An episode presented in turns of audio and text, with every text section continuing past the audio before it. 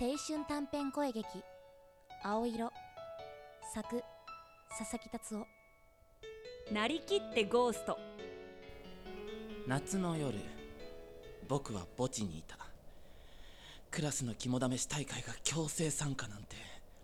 教室の隅でぼっちな僕は案の定お化け役を押し付けられた他の男子たちはみんな一中の女子との急接近を狙ってギラギラしてて気持ち悪い色恋皆無な僕には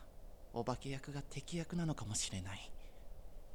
日野くんみんなをとことん怖がらせてやろうね女子のお化け役はノリノリだ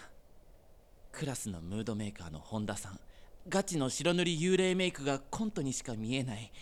正直気合入りすぎてて引く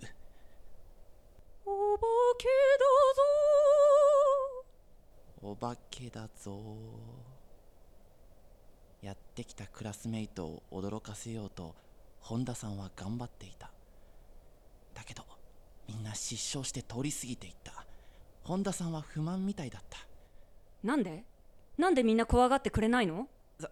さあ笑うことなくないせめて「あ怖っ」って言ってほしいよねお疲れ様ですって言われたしねああ私このお化け役に命かけてたのにお化け役なんて余り物の役じゃないですかそれは違うよえ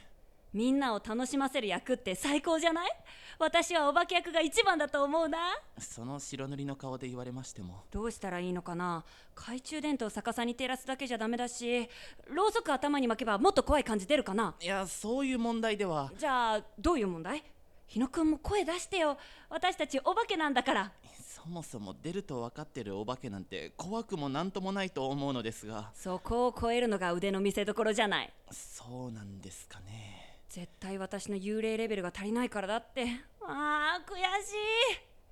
本気で悔しがる本田さんを見ていたら